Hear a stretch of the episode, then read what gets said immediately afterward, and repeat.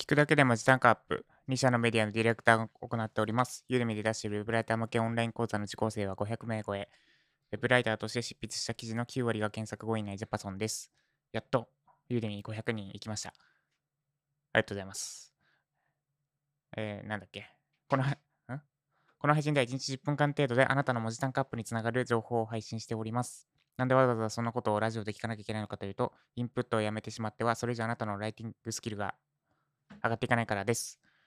今日は日曜日な土日は休憩会として、ライティングと関係ないことをお話ししています。今日は日曜日なので、めちゃくちゃ休憩会をめちゃくちゃ真面目に話します。ということで今日のテーマは、聞き手じゃない方でスマホを操作しろです。聞き手じゃない方でスマホを操作しろ。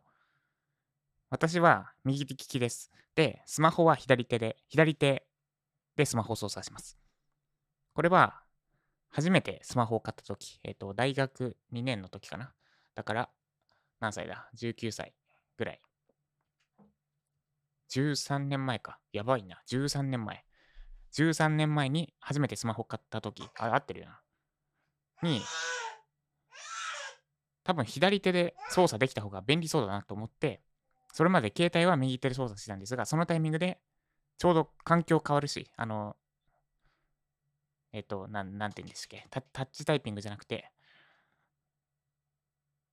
まあ、フリック入力に変わるし、これはチャンスだと思って左手に切り替えました。で、以降ずっと左手で使っていて、今や、今やというか、もうずっと、右手よりも、右手でも操作できなくないけど、左手の方が操作しやすい状態になってます。で、利き手と逆で操作する。まあ、私の場合左手なんですが、で操作するメリット、デメリットについてお伝えしていきます。結論としては、逆手、利き手と逆の手でスマホを操作するのはおすすめです。先にメリットからお伝えしますね。メリットは3つです。利き手が開く。脳が活性化する。左右の筋肉のバランスが取れるです。まず1つ目から、利き手が開きます。当たり前なんですが、左手で、スマホを左手で持つので、右右手が開きます。で、この右手で、例えば何かメモを書いたり、左手で調べ物しながら右手でメモを書く。まあ、そんなシーンは今まで一度もないんですが、メモを書いたり、あとはご飯食べたりですね。まあ、行儀悪い、行儀悪いし、なんだ、胃の働きも悪くなるのかな確か悪くなるので、今や、今はそんなことは絶対やらないんですが、左手でなんか見ながら、右手でご飯食べたり、箸使ったりできます。まあ、たまに便利です、これは。ひまあ、左手で何、スマホで何かしながら右手で何かするってあんまりないんですけど、まあ、たまに便利です。これが一つ目のメリットです。利き手が開きます。で、二つ目、脳が活性化します。手と逆の脳が活性化されるって聞いたことがありますでしょうか？右手を使っているときは左脳が、左手を使っているときは右脳が発達しやすいって言われてます。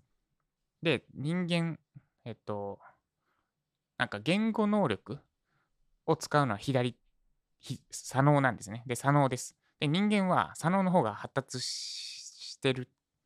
言葉を喋るので、左脳が発達してる。だから、右利きが多いみたいなのを、さっきざっと調べたら出てきました。らしいです。なんで、左、左脳は、えっと、ロジック。で、右脳は感覚って言われてます。で、右手ば、利き手ばっかり使ってると、その手に対応するのばっかり活性化されることになります。なんで、利き手と逆の手でスマホをいじれば、うまくバランスが取れる。まあ、スマホをどれぐらい操作してるかにもよりますが、多分結構操作してますよね。1日1時間ぐらい。私もほぼスマホ触らないけど、それでも1日30分は触っ、トータルでそう30分は触ってるかな。人によっては2時間、3時間、4時間とか平気で触ってる方もいらっしゃると思います。それが悪いことかどうかは置いといて、悪いこととは言いませんが。なんで、それそんだそれだけの時間を逆手で過ごせば、脳が、普段使わない脳が活性化されます。これが2つ目です。で、最後、左右の筋肉バのバランスが取れます。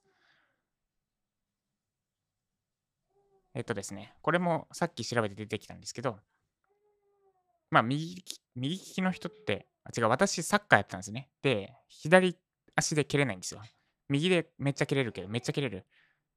左の足全然蹴れない。そうなると、体のバランスおかしくなるんですね。なんか筋肉量測るやつやったんですけど、えっと、どうだったんだっけな。そう、右の方が筋肉量明らかに多かったんです。右足の方が。っていう風に、利き足ばっかり、利き手ばっかり使ってると、そっちの筋肉ばっかりついて、で、体のバランスおかしくなって重心が崩れます。で、スマホを逆転にすれば、スマホもそれなりに筋トレになります。だって1日3時間、4時間とか持つから。で、逆手で持つ。そして、フリック入力する。親指の筋肉つく。まあ、あの、両手で操作してる人はちょっと違くなっちゃうかもしれないですけど、親指の筋肉つきます。なんで、左右の筋肉のバランスが取れて、肩こりや腰痛の改善につながります。以上3つメリットでした。利き手が開きます。脳が活性化します。左右の筋肉のバランスが取れます。いや、めっちゃメリットだらけじゃんって思うかもしれないですが、ちゃんとデメリットもあります。ちゃんとっておかしいな。デメリットもあります。これ結構でかいデメリットです。ただ、左利きの方はこのデメリットないんで、ない。なんだと思いますか、デメリット。今のがヒントなんですけど、デメリットは一つだけです。改札を通過するときに、こう手をクロスして、なんか変身ポーズみたいに取らなきゃいけないことです。改札って、 Suica のピ、ピの場所？あれ全部右側にあるんですよね。あれは多分右利きを意識してるんだと思いますが、左手でスマホ操作するってなると、こうクロスする、あるいは右手に持ち替えてピッてやらなきゃいけなくなるので、これがですね、電車乗る、よく電車乗る方はめちゃくちゃ不便です。まあ、私もほぼ乗らないんですけど、それでも、あ、また、またクロスしなきゃとかもうもう思わないけど、こう、黒、こうって見えないですね。クロスしなきゃいけないのがデメリットです。なんで、左利きの方は右手でスマホを操作すれば、その P がですね、めちゃくちゃスムーズにできるようになります。以上、利き手じゃない方でスマホを操作しろでした。で、えっと、これですね、どれぐらいの習得、どれぐらいで逆手で習得できるかなんですが、多分、そんなに時間かからない気がします。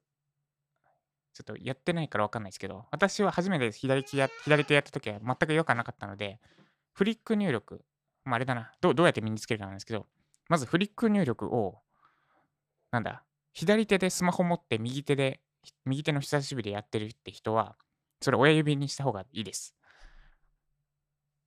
スマートじゃないから。スマホなのにスマートじゃないから。でいや、スマホでかすぎるんだよって方は、あの、スマホを指で引っ掛けられるリングとか売ってますので、それ買ってください。私はモフトのケース使っていて、えっと、一つで3役になる。スマホに貼っているんですね。モフトっていうケースっていうか、なんだこれは。一人一人3役を果たすやつ。で、カード、カード入れになる。で、かつ、スマホの置き台になる。で、普段は平らにしておいて、なんかこうパカって開けられて、ニョーンって飛び出るんですね。で、それが置き台にもなって、で、指を引っ掛ける場所にもなる。これで、大きなスマホでも片手で操作できます。で、それでも指が届かないって方は、あの、フリック入力の大きさを調整した方がいいです。